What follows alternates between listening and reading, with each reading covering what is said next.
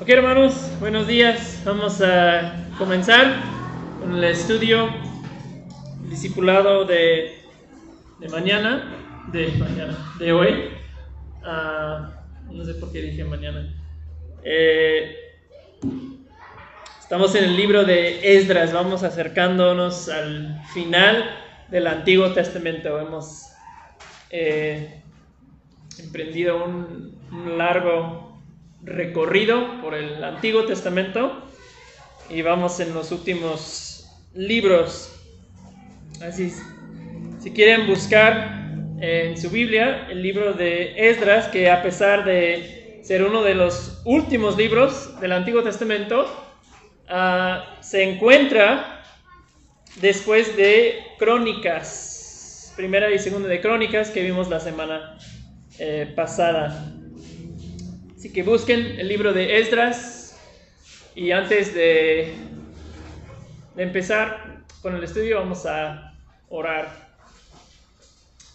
Acompáñeme a orar. Padre, muchas gracias. Tú eres un Dios bueno, Señor, a pesar de, de las dificultades que posiblemente hayamos pasado en esta semana, tú eres un Dios bueno y siempre eres bueno con nosotros. Y te damos gracias, Señor, que nos permites estar aquí reunidos y estudiar tu palabra.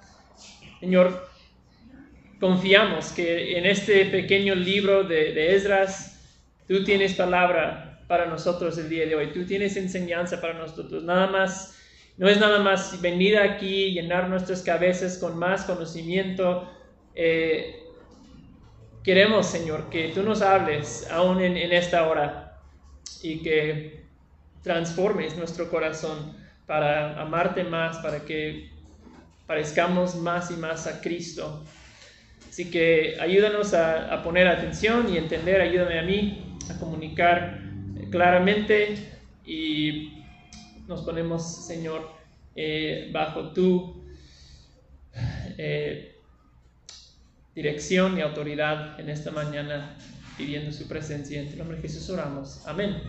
Ok, Esdras, eh, como primera y segunda de, de, crónicas que vimos la semana pasada, y como mencioné con Samuel y Reyes, Esdras y el libro que le sigue, Nehemías, originalmente eran uno solo también, es una sola historia que eh, abarca como dos personajes, Esdras y Nehemías, eh, por asuntos de traducción y, en el, desarrollo de, cómo nosotros tenemos nuestra Biblia hoy, eh, se dividieron en, dos libros.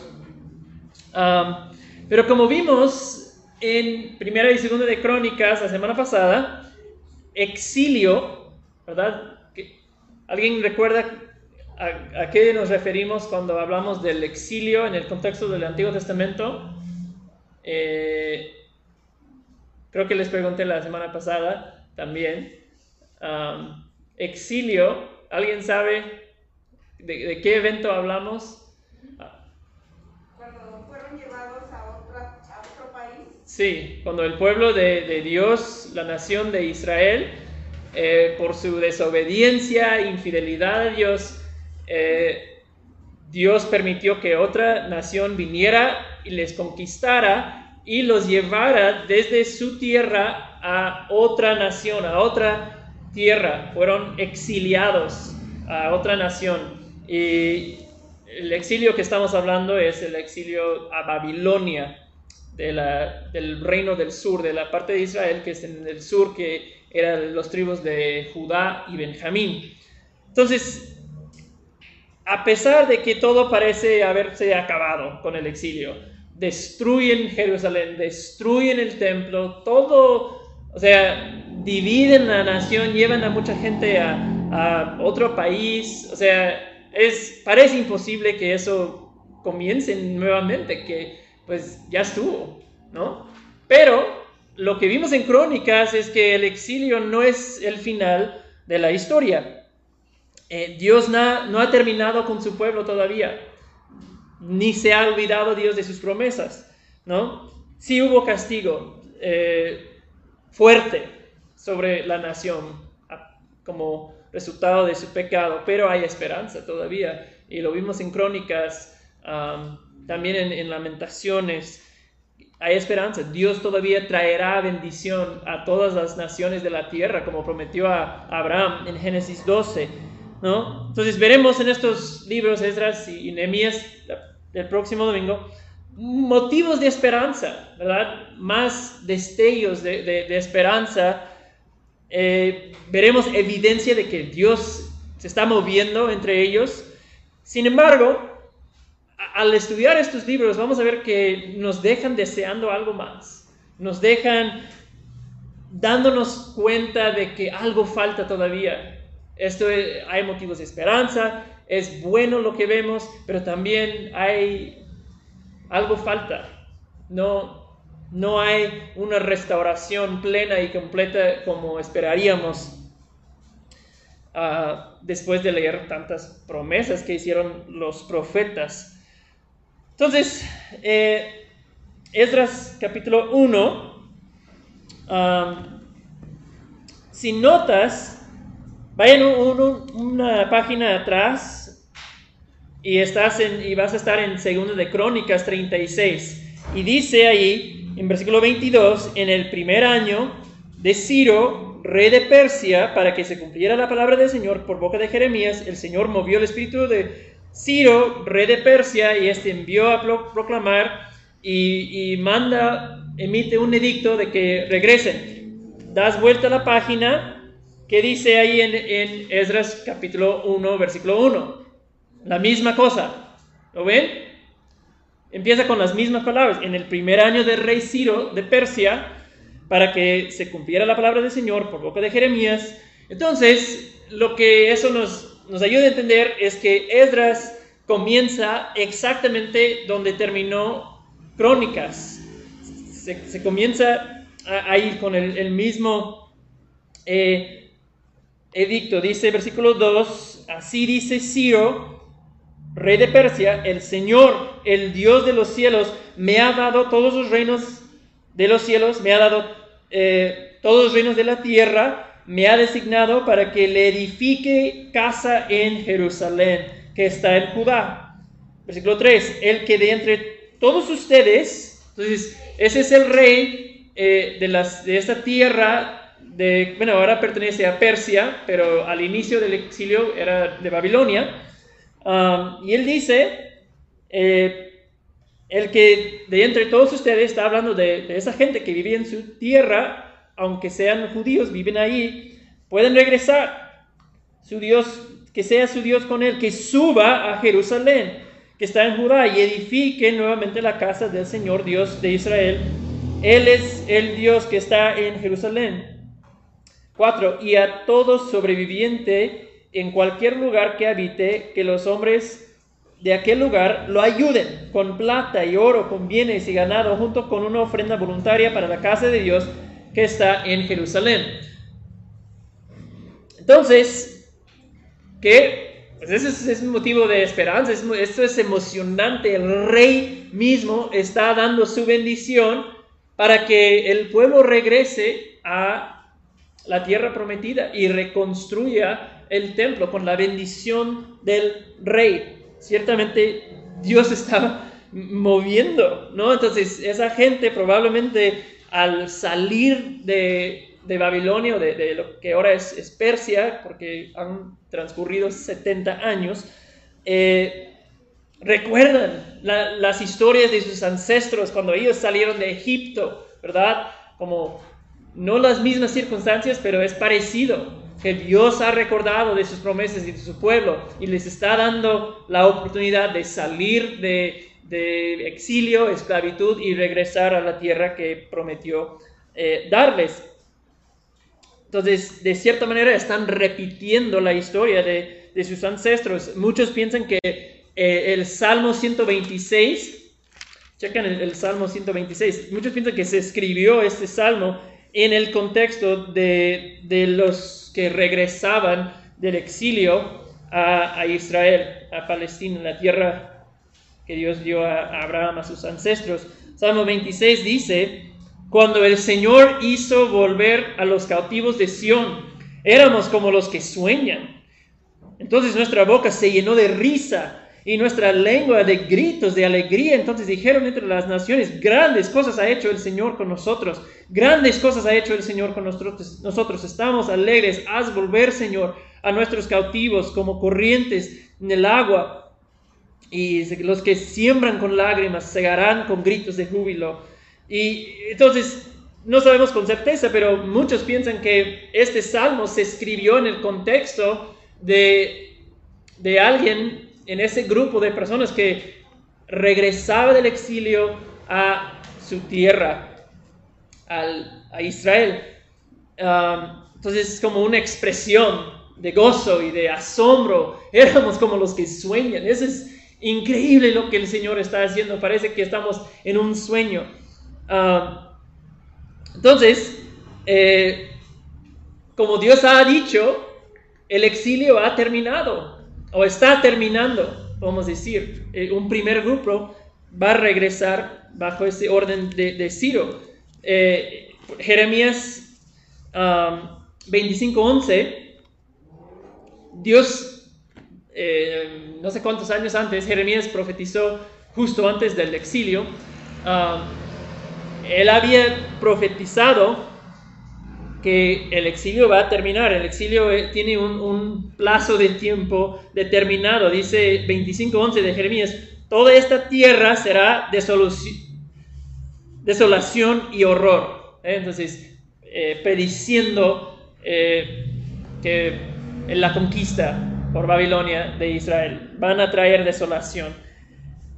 Ah, y estas naciones servirán, ¿cuántos años? 70 años al rey de Babilonia. Entonces Jeremías ya había dicho, van a pasar 70 años y, y se acabará e, ese tiempo de, de exilio. Entonces, lo que Dios ha prometido por boca de Jeremías se está cumpliendo. Dios ha recordado de sus promesas. Seguramente pensaba la gente, después de lo duro y difícil del exilio, volvemos a vivir ¿no? En el lugar de Dios, bajo la bendición de Dios. Y, ciertamente no tardará en que nosotros otra vez experimentemos las bendiciones de Dios, ¿verdad? Porque ese era eh, la, como los grandes elementos del pacto, el pueblo de Dios en el lugar de Dios, bajo el gobierno de Dios, y así van a experimentar la bendición de Dios. Seguramente pensaban así. Eh, si regresamos a a Esdras, capítulo 1. Alguien que me ayude a leer 5 y 6, versículos 5 y 6 de Esdras 1.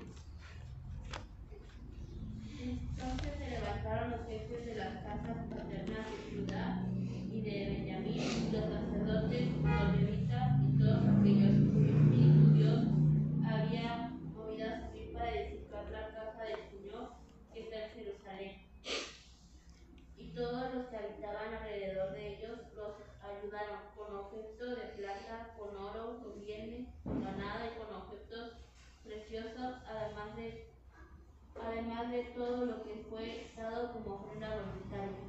Ok, entonces vemos uh, en los primeros cuatro versículos que Dios había movido el, el, corazón del rey para darles permiso de regresar. Y ahora Dios mueve el corazón de la gente para poder regresar, porque eh, seguramente algunos querían, dijeron, no, ya vamos a regresar y, y otra vez estar en nuestra tierra de nuestros ancestros. Pero otros habían nacido ahí, habían vivido toda la vida ahí y era como de, bueno, ya somos, de aquí somos, no sé si queremos regresar. Entonces Dios movió el corazón de ellos para desear eh, regresar. Y, es interesante el versículo 6, ¿no? Si se acuerdan, eh, la Pascua, ¿verdad? Cuando salen de, de Egipto en la noche, ¿qué pasó ahí? Llevaron joyas y oro y muchas cosas de los egipcios porque ellos dijeron, necesitamos hacer ofrendas a nuestro Dios, y ellos dijeron, ya llevan lo que quieran, porque ya murieron nuestros hijos. Y eh, pasa otra vez que los que habitaban alrededor de ellos les ayudaban, dijeron, no, regresen a su tierra, está bien, te ayudamos, ten este, esta joya, esa cosa que tengo, un poco de oro para que eh, tengan para su viaje. Entonces Dios está actuando ¿verdad? Eh, eh, en la historia, moviendo las cosas para llevar a cabo su, su plan. Um, y, y siempre ver la historia de la redención en el Antiguo Testamento, el, el movimiento, el actuar de Dios en la historia, nos muestra un Dios que está involucrada, involucrado perdón, en, en la, la historia. ¿no? Dios, Dios no es un Dios que pues se queda lejos para ver qué pasa en el mundo y, y no, Dios es involucrado íntimamente con lo que está pasando en, nuestro mundo. Dios mueve el corazón del rey, mueve el corazón de, la gente y Dios sigue haciendo eso hoy. ¿Saben esto? Dios sigue moviendo corazones de reyes, de, presidentes, de, de, gobernadores. Dios lo puede hacer a pesar de no le honren a Dios. Dios mueve corazones de las personas para que se cumpla su voluntad en la tierra y por supuesto lo hace con nosotros, su pueblo también. Dios puede poner a sus siervos donde Él los quiere en el tiempo que los necesite ahí. Dios mueve el corazón de su pueblo y lo sigue haciendo hoy. Algunos de nosotros hemos experimentado que Dios movió nuestro corazón y, y, y no estamos donde hoy, donde esperábamos estar hace 15 años. ¿Por qué? Porque Dios movió nuestro corazón. ¿Okay? Eso nos lleva a, a número 3, al, al primer como gran mitad de, del libro, de 1.7 al final de capítulo 6. ¿Okay?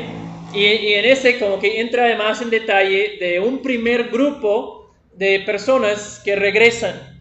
Um, si ves a 2, capítulo 2, versículo 1 dice, estos son los hijos de la provincia que subieron de la cautividad, de los desterrados que Nabucodonosor, rey de Babilonia, había llevado cautivos a Babilonia, que volvieron a Jerusalén y a Judá, cada uno a su ciudad, los que vinieron con Zorobabel, y luego empieza una lista de nombres. Entonces, vinieron con Zorobabel, entonces Zorobabel es el, como el líder eh, eh, que lleva o guía un grupo, un primer grupo de regreso a la tierra prometida, a Jerusalén. La mayoría fueron a Jerusalén.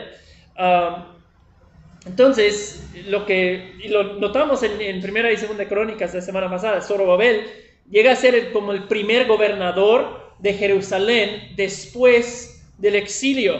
Y llama la atención esto porque eh, él es del linaje real de David.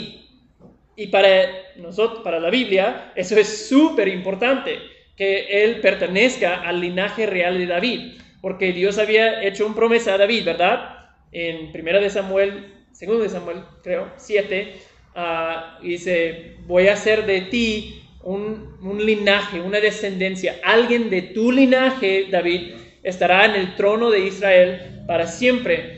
Entonces, cuando ellos ven a Zorobabel, si vemos quiénes son sus antepasados, regresa al rey David y él es nuestro gobernador. Eso no ese es un indicio de que Dios está obrando aquí. Dios no, ha, no se ha olvidado de su promesa y, está, nos estamos acercando a lo que se prometió, un descendiente eterno sobre el rey, sobre el trono en el linaje del rey David. Seguramente eh, era significativo para ellos y es una gran señal que Dios está cumpliendo lo que prometió. Uh, vimos en 1.7 que Dios provee todo lo que ellos necesitan para ese primer regreso. checa lo que dice 1.7. También el rey Ciro sacó los objetos de la casa del Señor que Nabucodonosor había llevado a Jerusalén y había puesto en la casa de sus dioses. Ciro, rey de Persia, los hizo sacar por mano de, del tesorero Mitridates, no sé qué, cómo se dice, eh, que los dio eh, contados a Sebas, príncipe de Judá, y da la lista de todas las cosas de oro y plata. Um, entonces el rey dice, no solo les dejo ir, pero voy, todo lo que se llevar, llevaba como el botín de la conquista de, de, su, de su país, te lo voy a devolver. Y era muchísima riqueza, ¿no? Todos los objetos del templo, muchísimo oro. O sea, es un, es mucha riqueza y se lo devuelve a ellos para que regresen y construyan ah, pues con, con provisiones. Impresionante. Entonces ellos llegan, ah, regresan a, Jerusalén, un viaje largo seguramente, no hubo aviones, autobuses ni carros, lo hicieron todo con burros y a pie, de pie.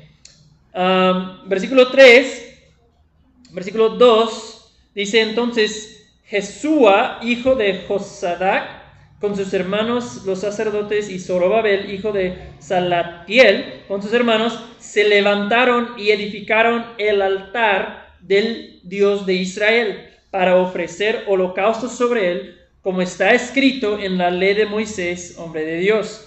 Entonces, eso es un paso súper importante. El altar es donde ellos hicieron los sacrificios por los pecados del pueblo, para que Dios pudiera vivir entre ellos. Ellos, era la, la forma en que ellos pudieran tratar sus pecados delante de Dios, haciendo sacrificios, y así tenían la bendición y presencia de Dios en medio de ellos. Entonces, restauran la vida religiosa eh, una vez más en Jerusalén. asentaron, versículo 3, el altar sobre su base, porque estaban aterrorizados a causa de los pueblos y aquellas tierras, y sobre él ofrecieron holocaustos al Señor, los holocaustos de mañana, de la mañana y de la tarde. Entonces, eh, luego en versículo 4 vemos que celebran la fiesta de tabernáculos, entonces están volviendo a la ley, retomando la vida religiosa, tratando de volver a cumplir la ley, hacer los sacrificios necesarios para, restaurar esa parte tan importante de, su vida. Luego, en capítulo 3, pasamos a, a versículo 10, 3.10. ¿Alguien que me ayuda a leer 10 a 13?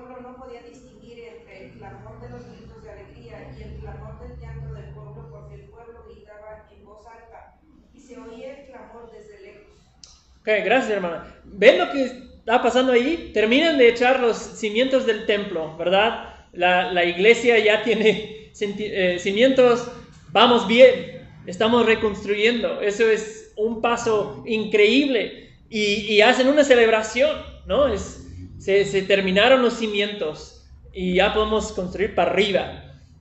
Celebra.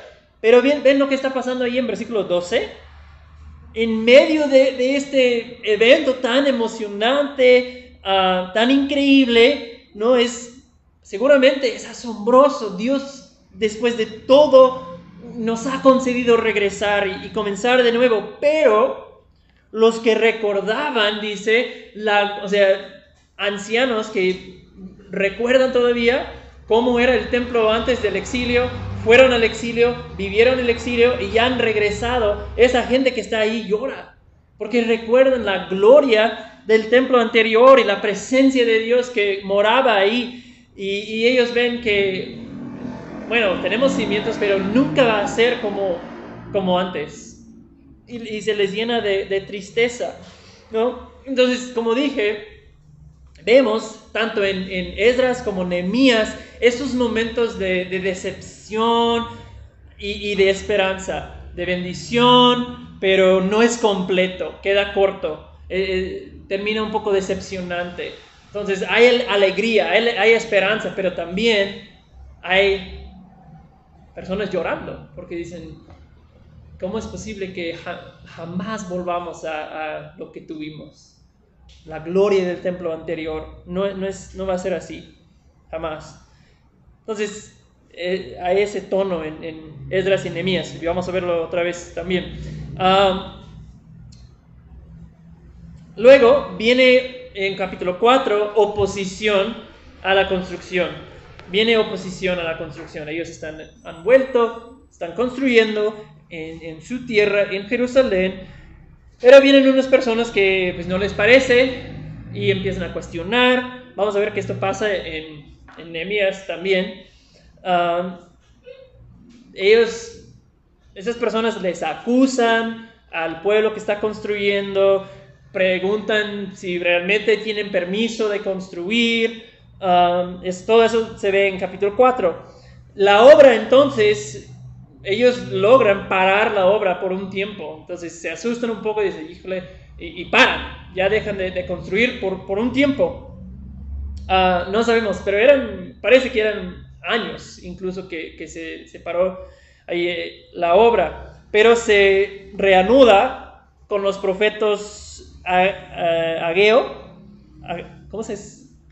Ageo y Zacarías. Ellos llegan, y creo que vamos a estudiar Ageo y, Zacarías en unas semanas, pero ellos llegan y dicen, no, no, no, Dios está con nosotros y animan al pueblo otra vez a, a volver a, a retomar la, la obra. Y es que mientras está parada la obra, nuevos líderes llegan al poder y ellos terminan dando luz verde para retomar la, la construcción, ah, dan su bendición para continuar.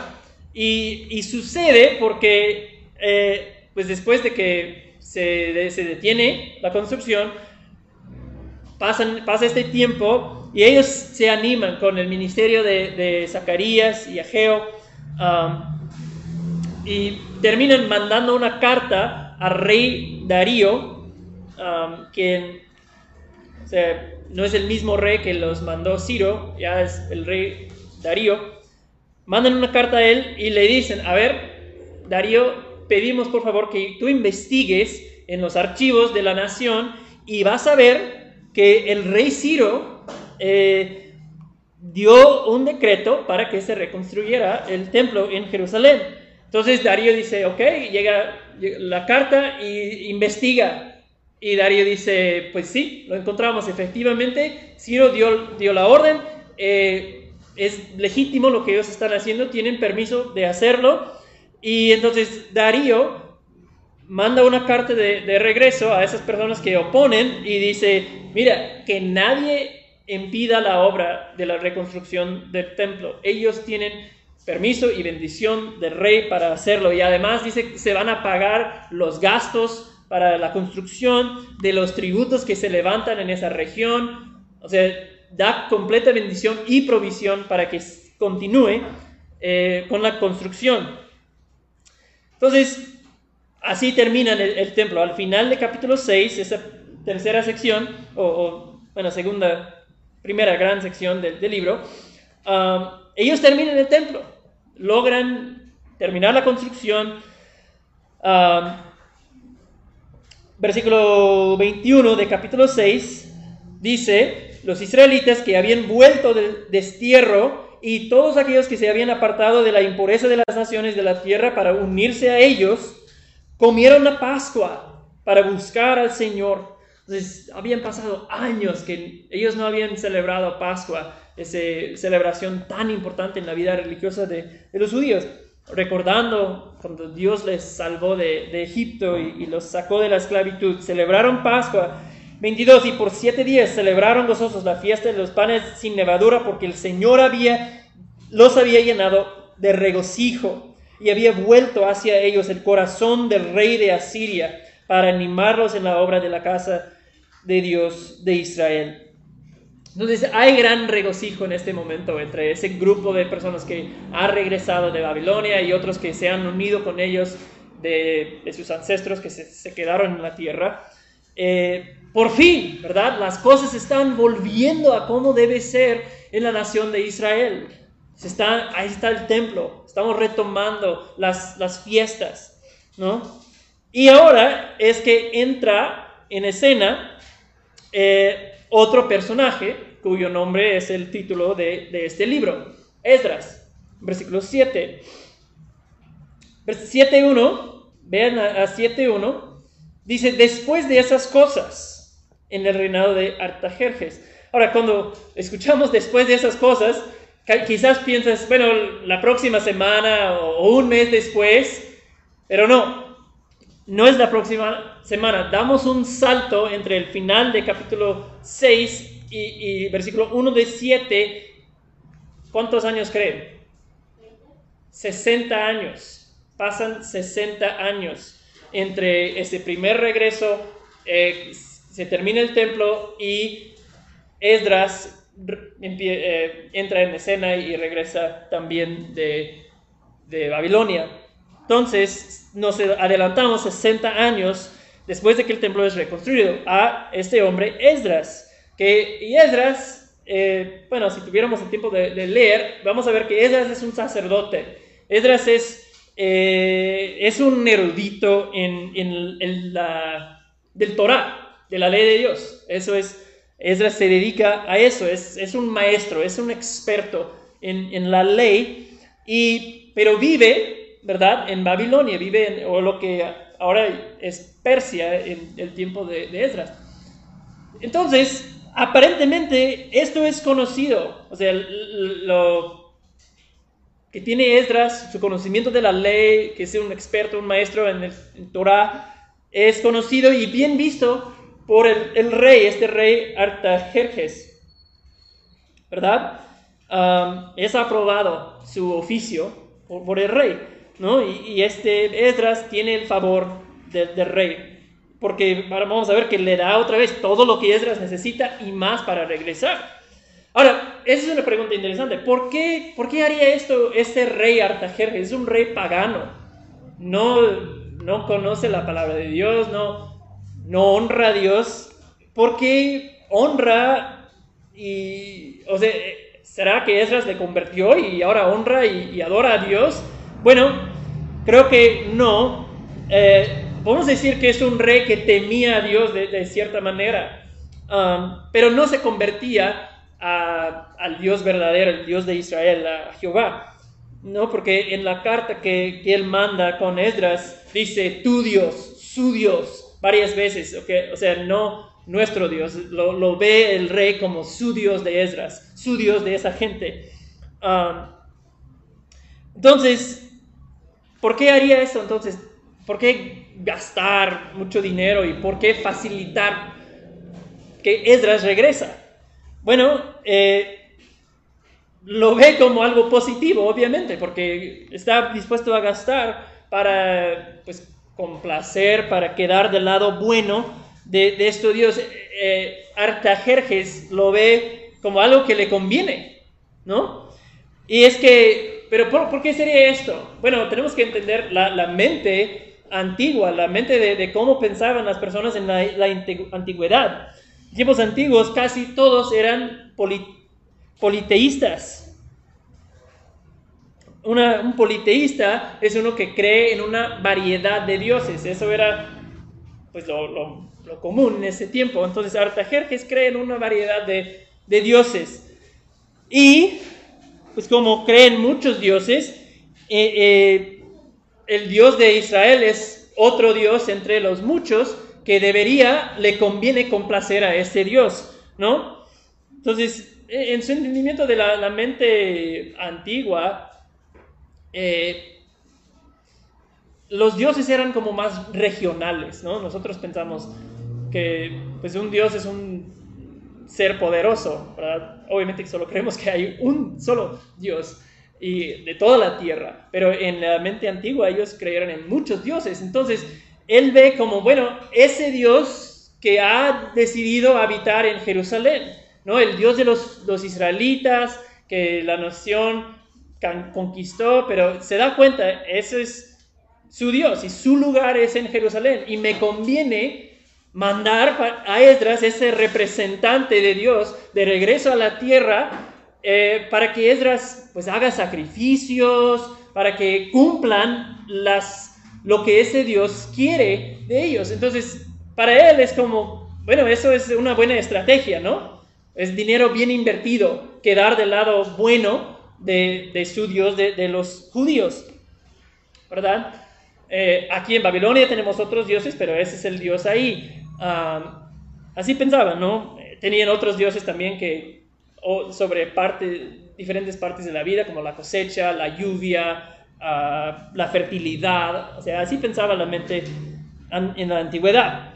Entonces, agradar a Dios de cierta manera, el de los judíos, pues es buena idea, me protege, me conviene, me va a bendecir incluso, complacer a, a su Dios. Ese es, si, si, te preguntas por qué haría eso un Dios pagano, es por eso, que ellos pensaban, pues hay que complacer a todos los dioses, si el Dios de los judíos es otro, pues hay que hacer lo que él pida. Pero eso es la situación en que se encuentra Esdras. Versículos, uh, Esdras capítulo 7, versículo 9. Chequen lo que dice, bueno, versículo 8. Capítulo 7, versículo 8 de Esdras. Eh, dice, Esdras llegó a Jerusalén en el mes quinto, en el año séptimo del rey, porque el primer día del mes primero comenzó a subir de Babilonia y el primer día del mes eh, quinto llegó a Jerusalén, pues la mano bondadosa de su Dios estaba sobre él. Qué frase, wow. La mano bondadosa de, Dios estaba sobre este hombre. Bueno, ¿por qué? Versículo 10 nos dice, ¿por qué? Porque Esdras había dedicado su corazón a estudiar la ley del Señor y a practicarla y a enseñar sus estatutos y ordenanzas en Israel. Ese es Esdras se había dedicado su corazón a estudiar la ley, practicarla y enseñar sus estatutos y ordenanzas en, Israel. Impresionante. Ah, este hombre dice que se había dedicado a estudiar, practicar y enseñar la ley de Dios. Qué ejemplo, ¿verdad? De, Esdras, ¿no? No solo quería, estudiaba, sí estudiaba, Esdras quería entender, quería ser, eh, conocer y, y tener conocimiento en la ley de Dios, qué es lo que Dios hace, cómo es Dios, cómo opera con su pueblo, estudiaba la ley, qué es lo que Dios desea. Pero no se quedó ahí. No se quedaba con solo entender Esdras, practicaba también lo que había aprendido, lo llevaba a la práctica. Esdras obedecía la ley de Dios. No, no simplemente se contentaba con llenar su cabeza de información, empezó a, a obedecer, practicaba la ley de Dios y después, otro paso importantísimo, lo enseñó a otros. Esdras quería que otros entendieran y practicaran la palabra. Sabía que era el camino de vida y bendición, la ley de Dios, y por lo tanto enseñaba Esdras a otros. Deseaba que otros veían y conocieran eh, el camino de vida y bendición que se encontraba en seguir la ley de Dios. Y creo que esto es importante para nosotros de, modo de aplicación. Um, individualmente y como iglesia, porque pues, hay muchos que, quieren enseñar, ¿verdad? Eh, yo quiero dar un discipulado, yo quiero enseñar a los niños, yo enseño, yo me gusta enseñar a las mujeres, yo, yo enseño a las mujeres. Hay chavos a veces que desean estar en el púlpito y, predicar porque quieren, pues, lo quieren hacer, quieren que estar en, frente. Um, y eso es bueno, ¿verdad? Pero como Esdras nos demuestra, no podemos saltar la orden eh, que, vemos aquí, estudiar.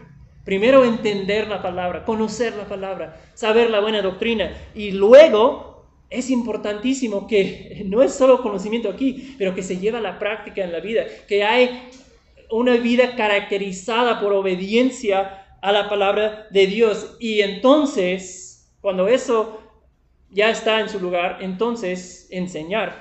Entonces, Esdras es un buen ejemplo para nosotros individualmente y como iglesia en ese sentido. Bueno, eh, tenemos que continuar. Esdras y toda la gente que, regresó con él, vemos en capítulo 8 ah, que ellos llegan a, Jerusalén, eh, hacen los sacrificios que el rey había dicho, llevan becerros, llevan animales para que hagan sacrificios a, su Dios. Entonces ellos llegan, hacen esos sacrificios. Y, la verdad, hasta aquí en el libro, todo muy bien, todo positivo, ¿verdad? Dos grupos ya han regresado. eh, ya está el templo, ya está Esdras, un sacerdote, un maestro en la ley para enseñar a la gente y dirigirlos en, en los caminos de Dios y enseñarles la, la ley de Dios. Todo muy bien. Pero vaya sorpresa que le espera a Esdras al terminar esos sacrificios y como que acomodarse en Jerusalén. Dice, miren a, a 9, capítulo 9, versículo 1 dice, acabadas estas cosas, se me acercaron los príncipes, este es Esdras hablando, y me dijeron, el pueblo de Israel, los sacerdotes y los levitas, no se han separado de los pueblos de las tierras y sus abominaciones, de los cananeos, hititas, pereceos, jebuseos, amonitas, moabitas, egipcios y amorreos, versículo 2, sino que han tomado mujeres de entre las hijas de ellos, para sí y para sus hijos, y el linaje santo se ha mezclado con los pueblos de las tierras. Y es más, la mano de los príncipes y de los gobernantes ha sido la primera en cometer esta infidelidad. Entonces, Esdras se entera de algo que ha estado sucediendo. Recuerden que Esdras va 60 años después del primer grupo. Entonces, ellos vienen y dicen, oye, Esdras, sabemos que esto está mal, pero hay muchos que han tomado esposas de la gente que vive alrededor. Y entonces eso es, algo grave. Y ahora, para hacerlo más grave, es, son los príncipes y principales entre la gente que, que dice que su mano es la primera en ese asunto.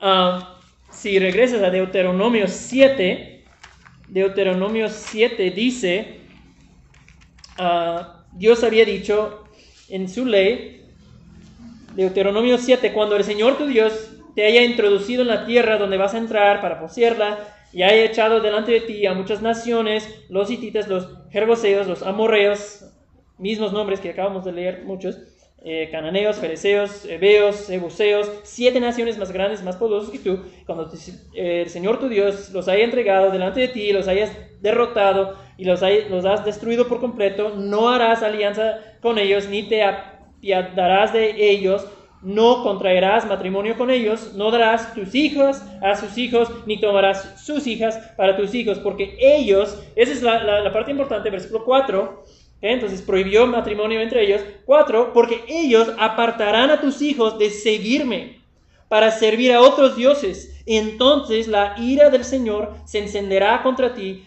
y él pronto te destruirá. Entonces Esdras llega y se da cuenta que exactamente lo que Dios había prometido, prohibido en, en Deuteronomio, está ocurriendo. Aquí van, ya han tomado esposas, ya algunos ya tienen hijos con esas esposas. O sea, no es un asunto eh, pequeño y son muchos involucrados en este, este pecado. Ahora, es importante aclarar que el asunto aquí no es eh, que, son, que no son israelitas como tal, eh, o sea, que son de otra raza o algo así. El asunto es que son de otra religión. ¿Verdad? Eh, eh, especifica en versículo 4 ahí dice que porque se van a apartar sus corazones de Dios. Ese es el, problema, lo que Dios no quiere, porque esa gente no conoce a Dios, tienen ídolos, ¿verdad? Que con Salomón, eh, él es el ejemplo clásico de, esto. Salomón tomó muchas esposas de otras naciones que vinieron a su casa con sus ídolos y con tiempo esas esposas apartaron su corazón de Dios a otros dioses falsos. Entonces, ese es el, peligro. No es que esa gente es sucia y no podemos casarnos con ellos, porque hay ejemplos de, el pueblo de Dios casándose con otras personas fuera de, Israel y Dios lo permitió en ciertas ocasiones. Es un asunto de religión. Dios dice, van a apartar sus corazones, por eso es tan peligroso. Bueno, vemos la respuesta de Esdras a este asunto en 3 y 4. 9.3. Cuando oí de este asunto, rasgué mi vestido y mi manto y arranqué mi pelo de mi cabeza y mi barba y me senté atónito. Entonces se reunieron conmigo todos los que temblaban ante la palabra de Dios y de Israel por causa de la infidelidad de los desterrados y estuve sentado atónito hasta la ofrenda de la tarde. Entonces Esdras es,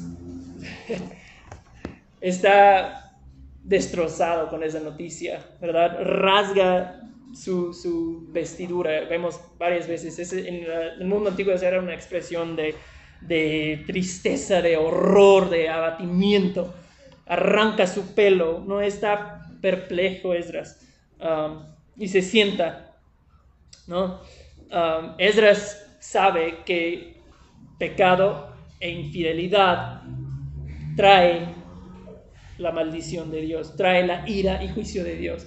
Pues el, pueblo ya debía haber aprendido esta lección, pero Esdras sabe, él es experto en la ley dice, esto va a salir mal si no actuamos rápido. Y luego en 6 a 15 vemos la confesión de Esdras. Ya se nos acaba el tiempo, pero voy a leer rápido la confesión de Esdras.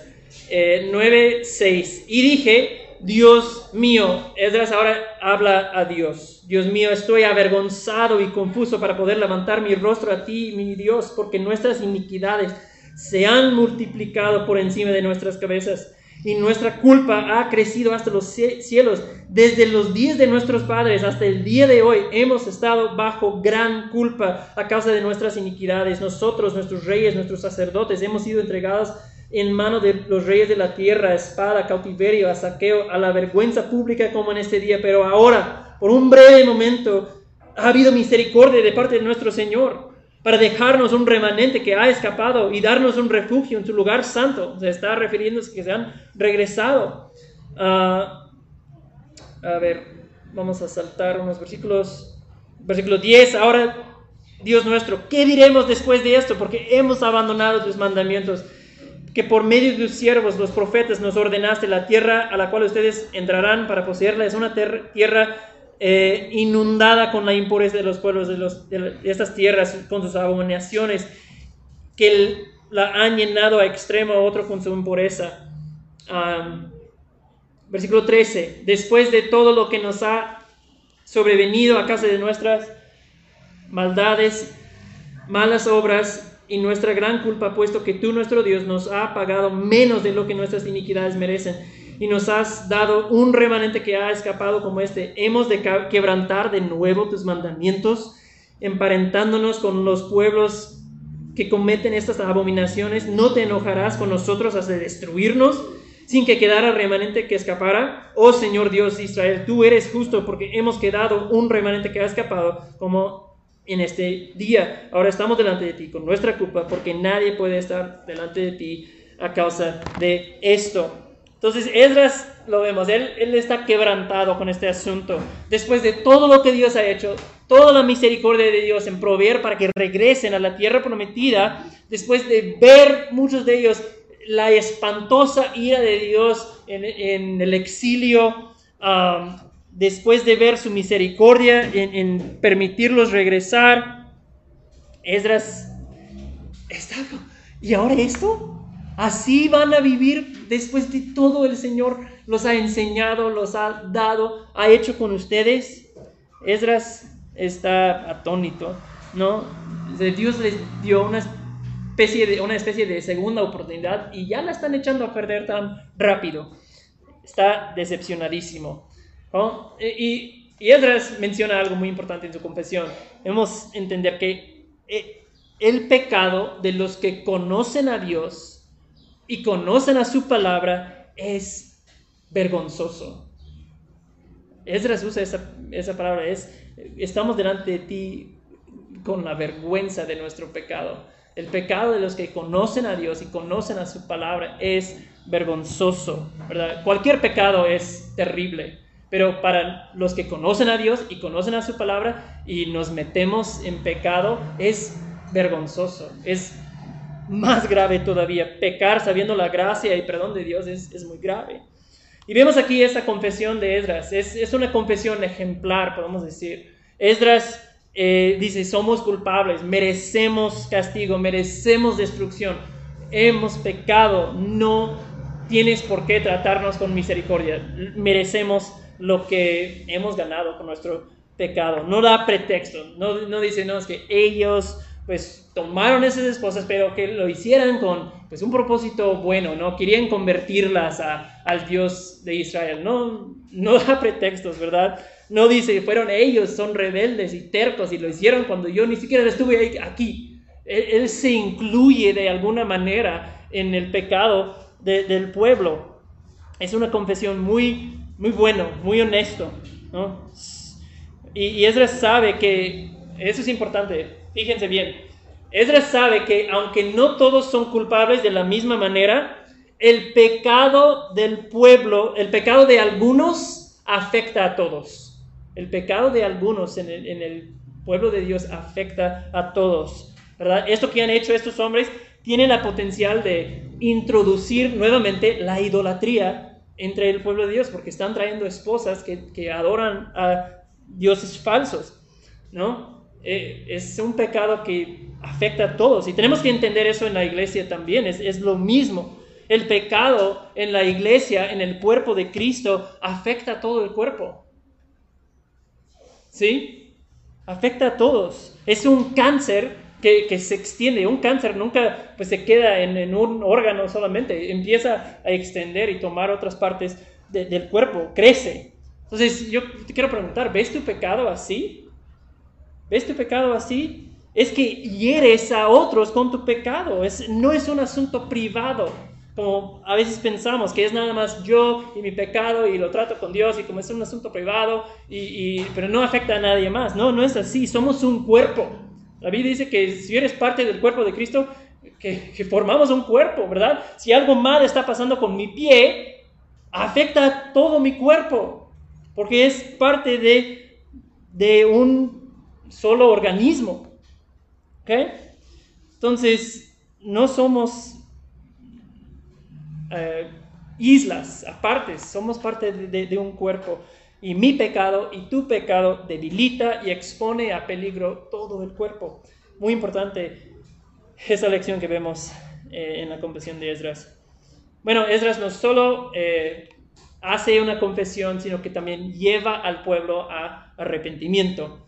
Um, y, y si ves lo que pasa aquí, nos muestra que arrepentimiento no es nada más sentirse mal por su pecado, no es nada más, eh, ay, que estoy muy triste y la regué otra vez y, y perdón, estuve, estuve, estuve mal. No, es tomar acción y es cambiar, es deshacerse del, del pecado, ¿no? Eh, le lleva a Esdras esta situación a tomar medidas muy, muy fuertes para erradicar, eliminar el pecado y su efecto corrosivo eh, dentro de la comunidad. Y si lees lo que pasa, Esdras, hay, un de- hay debate si Esdras hizo lo correcto.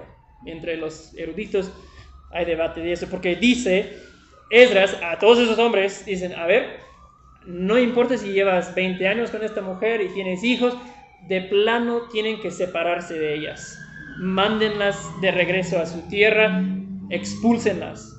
O sea, se acabaron esos matrimonios. Eso es lo que Esdras dice que la- el pueblo tiene que hacer. Um, hay debate si, si es lo correcto. Dios nunca dice que Él tiene que hacer esto, que ellos tienen que separarse. Uh, Malaquías, un profeta, una- un profeta contemporáneo de Esdras, dice que Dios odia el divorcio. Entonces, quizás Esdras no, no hizo lo correcto. En- es algo extraño, por lo menos, que, que toma esa acción tan, tan, tan fuerte. Um, pero, a pesar de esto, el principio ahí de tomar medidas radicales para eliminar el pecado de nuestras vidas que vemos en esta historia es de mucha instrucción para nosotros. Mucha instrucción. Es un ejemplo que nosotros debemos seguir. ¿no? Que no coquetees con el, pecado, lo eliminas, lo matas, lo quitas, haces lo que sea para, para eliminarlo de tu vida. Um, ese es el ejemplo que, que Esdras nos da. Porque es vergonzoso el pecado, especialmente nosotros como cristianos. Y, pero nosotros tenemos la buena noticia del Evangelio, ¿verdad? Que Cristo tomó la vergüenza de nuestro pecado. Cristo sigue tomando la vergüenza de nuestro pecado, sigue tomando la destrucción y el castigo que nosotros merecemos por nuestro pecado. ¿Verdad? Cristo, su obra en la cruz nos da esa buena noticia, esa esperanza cuando nosotros eh, fallamos. ¿Ok? Así que ese es el libro de Esdras. Básicamente así termina.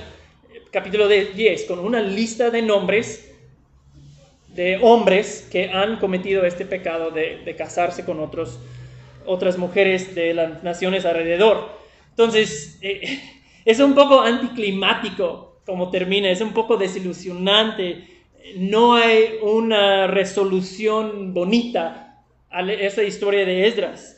O sea, mire lo que está pasando. Ellos han vuelto a la tierra, ya están de nuevo en la tierra, eh, pero el pueblo sigue sin poder cumplir la ley de Dios. Entonces hay bendición, pero hay esa parte muy decepcionante y anticlimático también. O sea, las promesas de los profetas no parecen cercas a cumplirse. La presencia de Dios no está morando en el templo como antes con su, pueblo. Um, el exilio obviamente no los ha cambiado porque rápidamente se metieron otra vez en, en pecado. Israel no es una nación unida. Entonces, lo que parecía motivo de esperanza ha terminado quizás no en tragedia, pero de manera decepcionante. De manera que nos deja esperando algo más.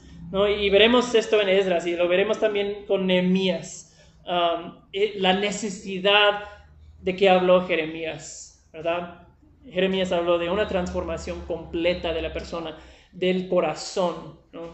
que Dios va en el nuevo pacto dar corazones nuevos a, a su pueblo para que puedan obedecerle y, caminar en, sus caminos. ¿no? Entonces, eh, si Esdras nos recuerda que, que si no hay una transformación a nivel de corazón, si Dios no hace la persona nueva, no puede amar y obedecer a Dios. Va a seguir esclavo al, pecado.